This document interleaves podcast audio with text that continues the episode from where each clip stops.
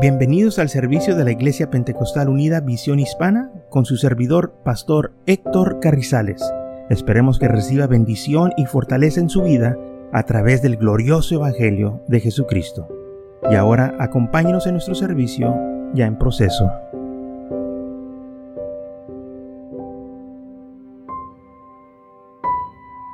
Muy bien, entonces en el libro de Isaías 55 estamos hablando de la palabra de Dios, que lo que hace cuando se usa, hermanos, rectamente, al Señor le gusta que la usemos eh, correctamente para que las almas sean edificadas, sean bendecidas, sean salvas.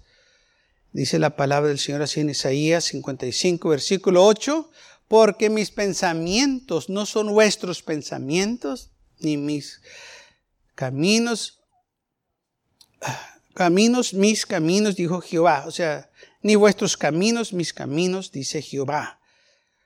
Como son más altos los cielos que la tierra, así son mis caminos más altos que vuestros caminos, y mis pensamientos más que vuestros pensamientos. Porque como desciende del cielo la lluvia y la nieve, y no vuelve allá, sino que riega la tierra y hace germinar, y produce, y da semilla al que siembra y pana al que come. Así será mi palabra que sale de mi boca. No volverá a mí vacía, sino que hará lo que yo quiero. Y será prosperada en aquello para que la envíe. Entonces, dice el Señor, mi palabra va a ser para aquellos que la reciban va a ser una palabra que les va a prosperar, que les va a ayudar, que les va a bendecir cuando se está usando bien. Porque hay unos que pueden usar la palabra de Dios mal para ganancias personales, pero el Evangelio no es para enriquecernos nosotros, el Evangelio es para ganar almas para el Señor. El Señor se encarga de lo demás. Nosotros tenemos que nomás enfocarnos en predicar su palabra. Ahora bien, dice, así como los cielos dan la lluvia y dan la nieve a la tierra y hacen que eh, riegue la tierra y produce, da semilla, da pan ah, para el que la trabaja. Dice, la lluvia y la nieve cuando caen en la tierra dan la fuerza a las semillas, a las plantas, para que así se multipliquen, así que den semilla y que den lo necesario para la humanidad. Así es la palabra del Señor. La nieve y el agua no caen en vano, es por una razón, es para regar la tierra, es para que las plantas puedan producir, es para que haya comida, es para que haya vida. Así es la palabra del Señor. No vuelve para atrás vacía. Su palabra es para darnos vida eterna. Es para que nosotros seamos prosperados. Es para que nosotros, hermanos, seamos bendecidos de parte del Señor. Dice, así será mi palabra que sale de mi boca. No volverá a mí vacía.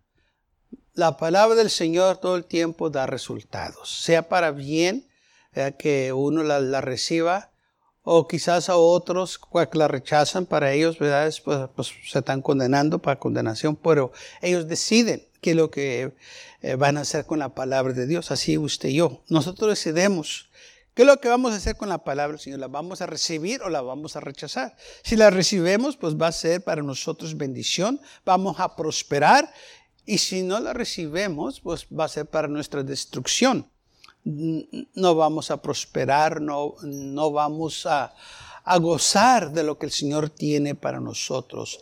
Y su palabra es verdad.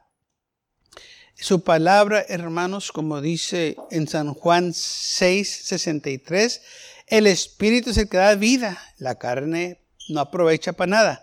Las palabras que yo les hablo son espíritu y son vida. Entonces la palabra del Señor, hermanos, son espíritus. O sea, el Señor respalda su palabra. Y cuando uno obedece la palabra del Señor, la acepta, pues vamos a tener vida eterna, nos da vida, nos, nos da gozo, nos da paz. cuando nosotros escuchamos la palabra del Señor. En cualquier situación, la palabra del Señor, hermanos, se puede aplicar a nuestras vidas. No hay situación en nuestras vidas que no se pueda usar la palabra de Dios. Aún en los tiempos más difíciles, la palabra de Dios se usa.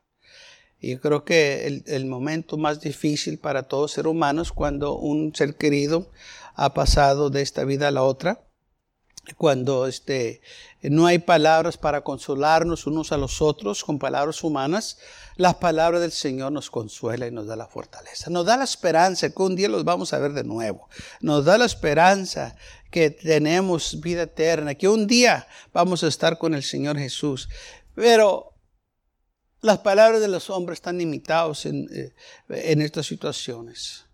Por eso la palabra del Señor, hermanos, en todo el tiempo se puede usar. Por eso cuando usted va a, este, a, un, a, un este, servicio fúnebre, no va a encontrar magazines o catálogos de vacaciones o, o este, de ofertas de lo que está pasando en las tiendas porque ellos saben muy bien que esas cosas no nos pueden consolar. Pero lo que va a encontrar ahí va a ser la palabra de Dios. Porque es lo único que puede consolar. Y he ido yo, lamentablemente, a muchos servicios fúnebres y, miro qué es lo que tienen ahí. ¿Dónde están los magazines del deporte? ¿Dónde están los de la última hora, los, las ventas? ¿no? Los tienen ahí escondidos.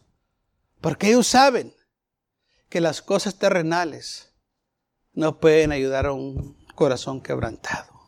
Y se esconden, están avergonzados, porque lo que ellos ofrecen no pueden ayudarnos en los momentos más difíciles. Oh hermano, pero la palabra de Dios ahí está. Gloria a Dios. Ahí está. En cualquier situación, sea, estemos en el hospital, estemos en la cárcel, no importa dónde estemos. Ahí está la palabra del Señor para fortalecernos. Por eso dijo el Señor, las palabras que yo les hablo son espíritu y son vida. Nos da vida, hermano.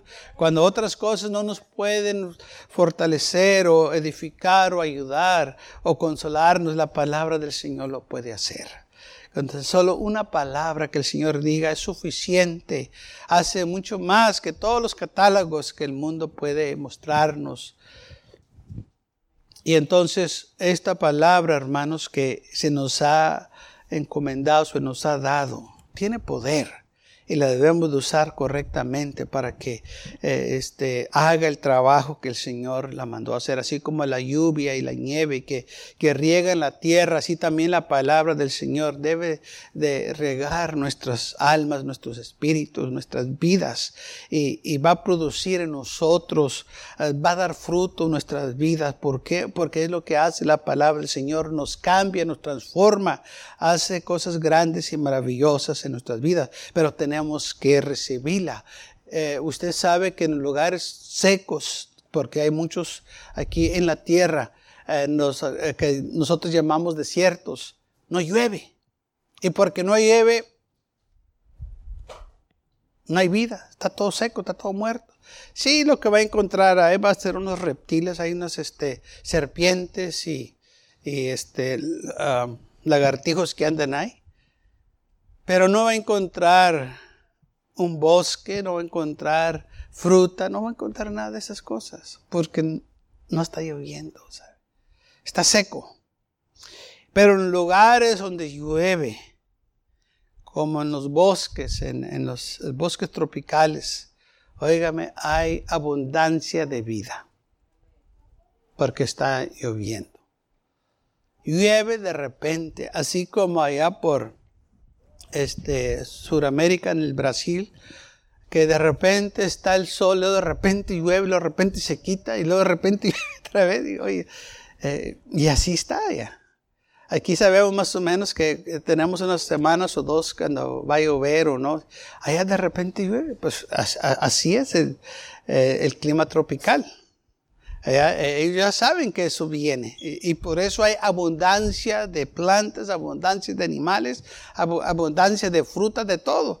Porque la lluvia que cae está germinando y produce la tierra. Y entonces la lluvia, hermanos, eh, se, se hace una comparación a la palabra de Dios. Entre más recibes la palabra del Señor, oh, va a haber fruto en tu vida, va a haber abundancia en tu vida. Pero cuando tienes muy poquita palabra del Señor, vas a estar seco, como un desierto, desanimado, sin ganas. ¿Por qué? Pues, pues, porque no está la palabra de Dios llegando a tu vida.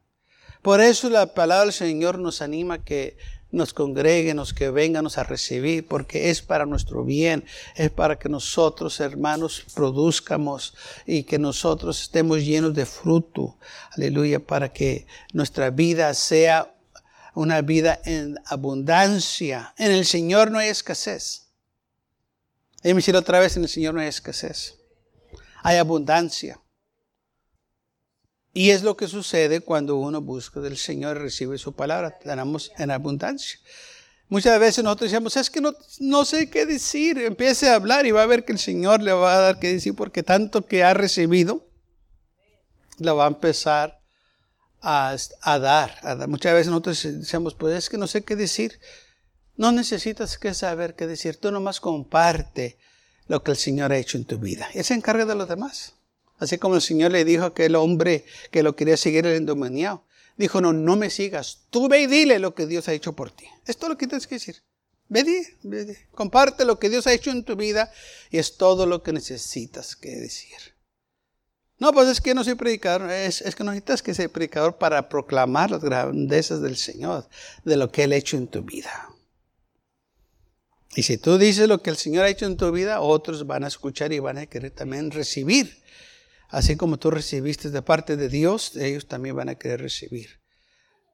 Salmos 19, versículo 7 dice, la ley de Jehová es perfecta, que convierte el alma, el testimonio de Jehová es fiel, que hace sabio al sencillo. Los mandamientos de Jehová son rectos, que alegran el corazón. O sea que cuando nosotros escuchamos la palabra del Señor, nuestro corazón se alegra. El precepto de Jehová es puro, que alumbra los ojos. El temor de Jehová es limpio, que permanece para siempre. Los juicios de Jehová son verdad, todos justos, deseables, son más que el oro y más que mucho oro afinado, y más dulce que la miel y que la que destila del panal. O sea, la palabra del Señor es dulce. La palabra del Señor te alegra cuando la recibes con alegría, cuando la recibes con un corazón abierto. Ah, dice la Biblia que cuando el Señor estaba aquí enseñando, cuando los fariseos escuchaban la palabra del Señor, que el Señor estaba ah, enseñando y predicando, ellos se molestaban y se enojaban. Pero dice la Biblia, pero la gente sencilla cuando la escuchaba se alegraba. ¿Qué diferencia? ¿Por qué? Porque unos eran religiosos, unos según ellos ya estaban bien con Dios, ya no necesitaban nada de, lo que Jesús estaba diciendo. Entonces ellos rechazaban, dice la Biblia, la palabra de Dios. Pero la gente sencilla los, lo, recibía y se gozaban con la palabra del Señor. O sea, sus corazones estaban dispuestos. Ellos se alegraban y también ellos miraban una diferencia porque dice la Biblia que se maravillaban de su doctrina, porque Jesús hablaba con autoridad y no como los fariseos o los escribas. Ellos miraban la diferencia. Dicen, Oye, este, este habla diferente, este como que, sí, ¿no? Este como que sí es verdadero. Esto, no sé, esto no me convence, pero este sí me convence, porque habla con autoridad. Y esto era lo que hacía la diferencia, que Jesús hablaba con autoridad, porque la Biblia dice que con autoridad le hablaba a los demonios que salieran de la gente, porque él tenía autoridad. Y así también nosotros, cuando usamos la palabra del Señor rectamente, tenemos autoridad y los demonios se tienen que sujetar a nosotros, porque estamos usando la palabra del Señor rectamente. Entonces, la palabra de, Jehová, este, como dice aquí, eh, este, es más dulce que la miel y que la que destila del panal. Entonces, la palabra del Señor es dulce. es agradable para nosotros. Ahora, cuando se y David decía muchas veces esto, que la palabra del Señor era dulce. Y, la razón que él decía esto era porque los maestros tenían una manera de recompensar a los niños cuando les estaban enseñando la palabra de Dios. Hay muchas maneras que los maestros usan para que los niños aprendan. En aquel entonces también er, er, era lo mismo. Los maestros usaban ciertas cosas para motivar a los niños que aprendieran este, la palabra del Señor. Y una de las cosas que los rabís usaban era la miel. Y le recompensaban a los niños este, eh, con miel si ellos podían este, contestarle las preguntas o hacer las cosas que ellos les estaban instruyendo o enseñando. Entonces, una de las cosas que hacían los rabís era que escribían la palabra de Dios con miel. De una manera u otra, escribían eh, eh, los mandamientos del Señor con miel. Y si el alumno se eh, este, hacía lo que el maestro le estaba indicando o aprendió la lección de ese día, la recompensa era que el niño podía comer la miel. Entonces el niño se acercaba Y, y, como la palabra este, estaba escrita, pero en miel, así como la palabra está escrita aquí en tinta, aquel entonces usaban la miel. Entonces el niño, la recompensa de él era que te puedes comer la palabra. O sea, puedes lamberle ahí la miel. Y él estaba el niño. Por eso el salmista decía que era más rica que la miel, que sabía como miel la palabra del Señor, porque, porque era miel. No más que estaba escrita en, en, en, este, en los cueros que usaban o el papel que usaba. Entonces el niño la comía y, por eso decía que era más rica que la miel. Estaba comiendo la miel, pero también era la palabra de Dios y se la miel. Y por eso el salmista habla así que la palabra del Señor es como la miel. Dice, es, es muy rica tu palabra, mi boca es como la miel, sí, porque así era. Y entonces, esta era la recompensa que les, les daban a ellos para que aprendieran la palabra de Dios. Y Así es la palabra del Señor para nosotros. También es dulce. Claro que este, ahorita usamos la tinta, eh, pero sabemos de qué se, trata, que la palabra del Señor es dulce. La palabra del Señor es para nuestro bien, es para nuestro beneficio. Nos bendice, nos edifica y nos fortalece. Salmos 119 dice así, cuán dulces son a mi paladar tus palabras. De nuevo, el salmista hablando de la miel que él comía. Y más que la, más que la miel a mi boca, tus mandamientos he querido inteligencia, por tanto he aborrecido todo camino de mentira.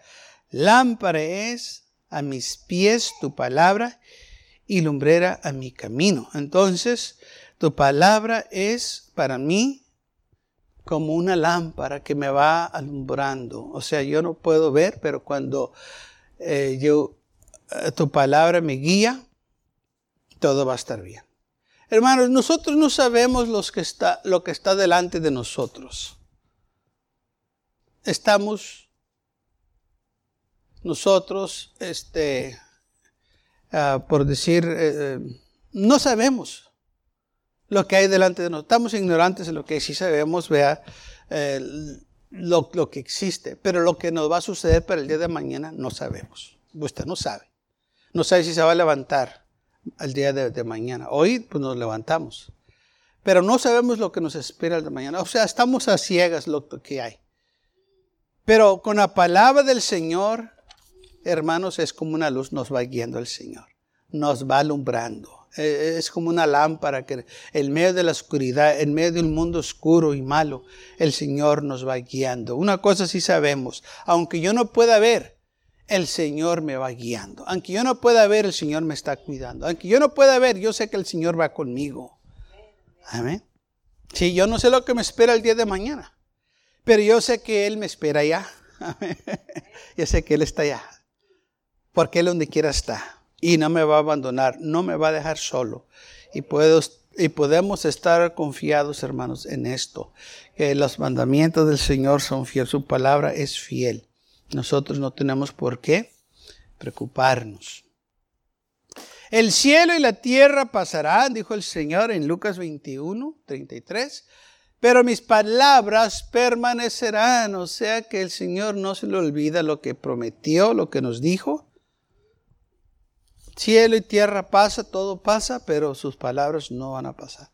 Hermanos, ¿qué tantos de nosotros prometemos cosas y luego se nos olvida y alguien nos tiene que recordar? Es que tú me prometiste. ¿Eh? Las, las, hermanas este, todo el tiempo le, recuerdan a los esposos, es que tú me prometiste. Y el hombre dice, ¿cuándo fue eso? a ver, tú me dijiste, ¿cuándo te dije? En tal, tal lugar, tal día, tal hora, se acuerdan de todo. y uno dice, ¿a poco te dije eso? Sí. El Señor, hermanos, nunca se le olvida lo que nos prometió. Por eso dice aquí, cielo y tierra pasarán, pero mis palabras no pasarán, mis palabras permanecerán. O sea que lo que el Señor ha dicho va a suceder. Si el Señor nos prometió algo, lo va a llevar a cabo. Él no se le olvida nada. Tenemos nosotros estas promesas del Señor fieles, porque Él es fiel, sus palabras son fieles. No podemos nosotros, hermanos, eh, confiar en mentira. No podemos nosotros confiar en fábulas. Tenemos que confiar en el Señor.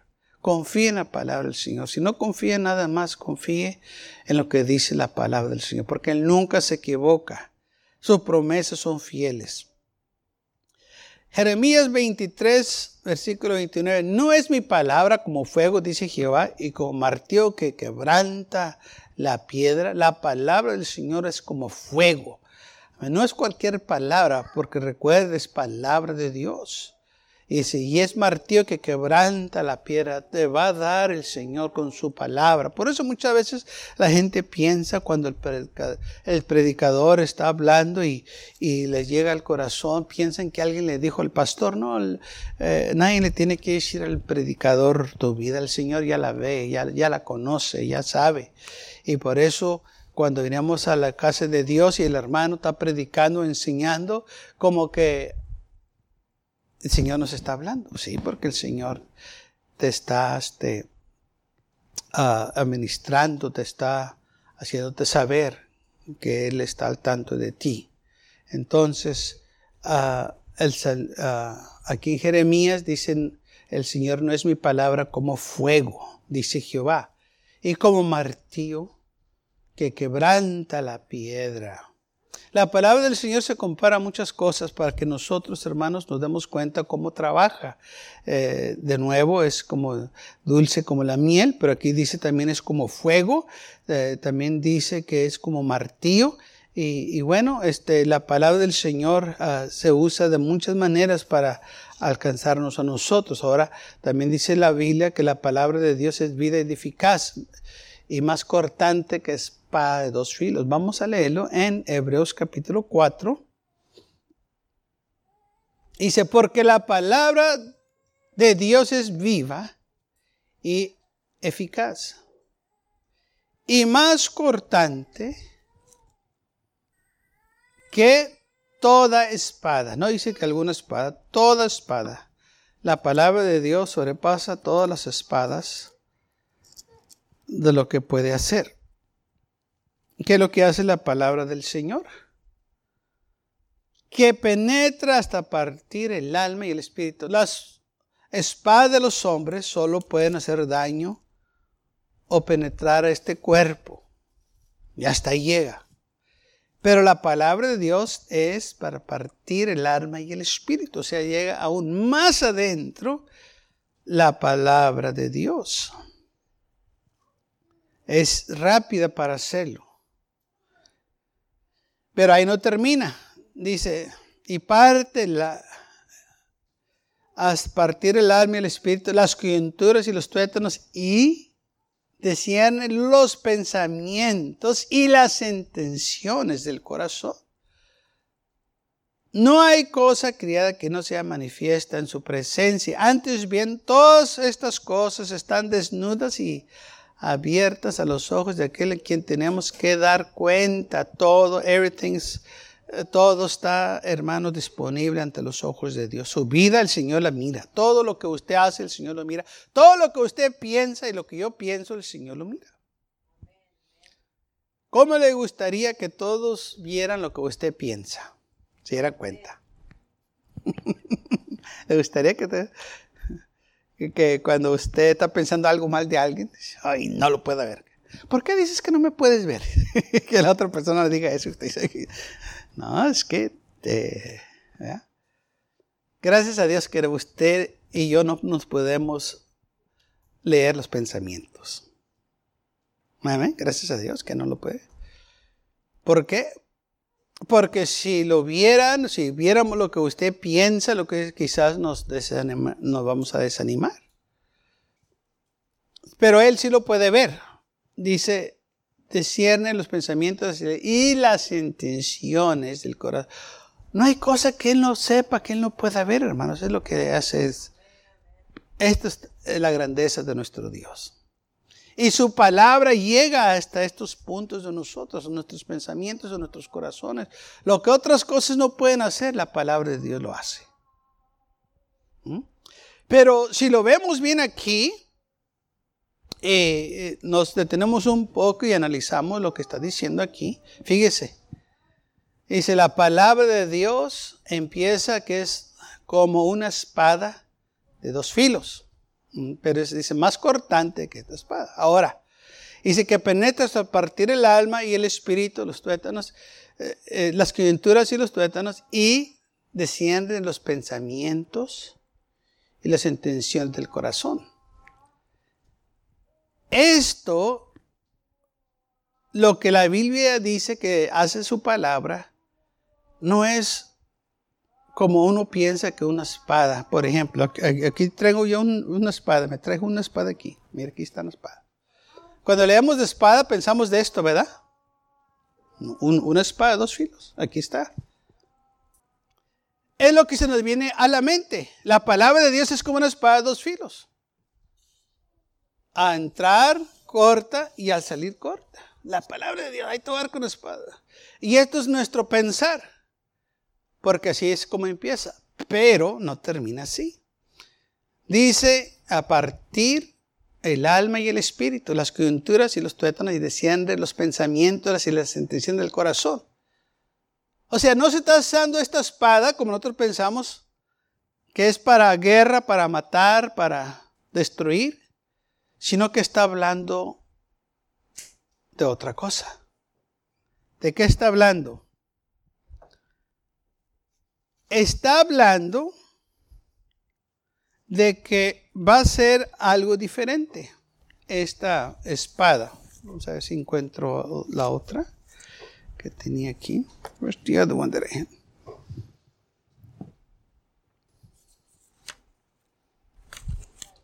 ¿Mm?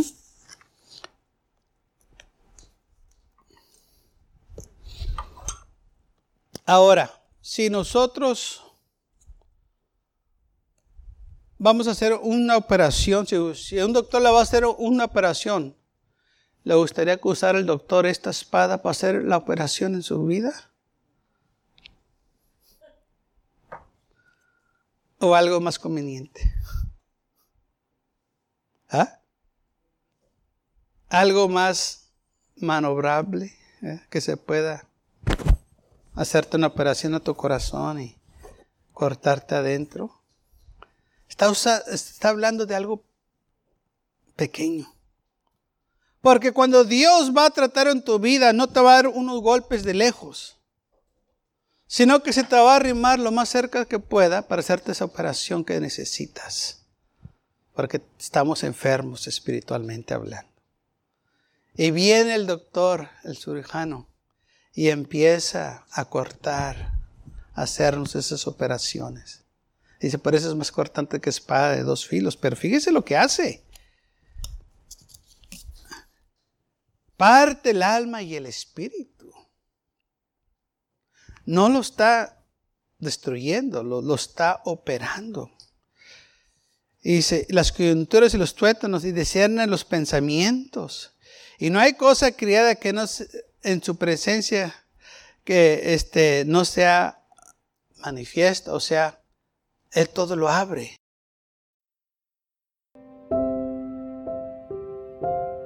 Gracias por acompañarnos y lo esperamos en el próximo servicio.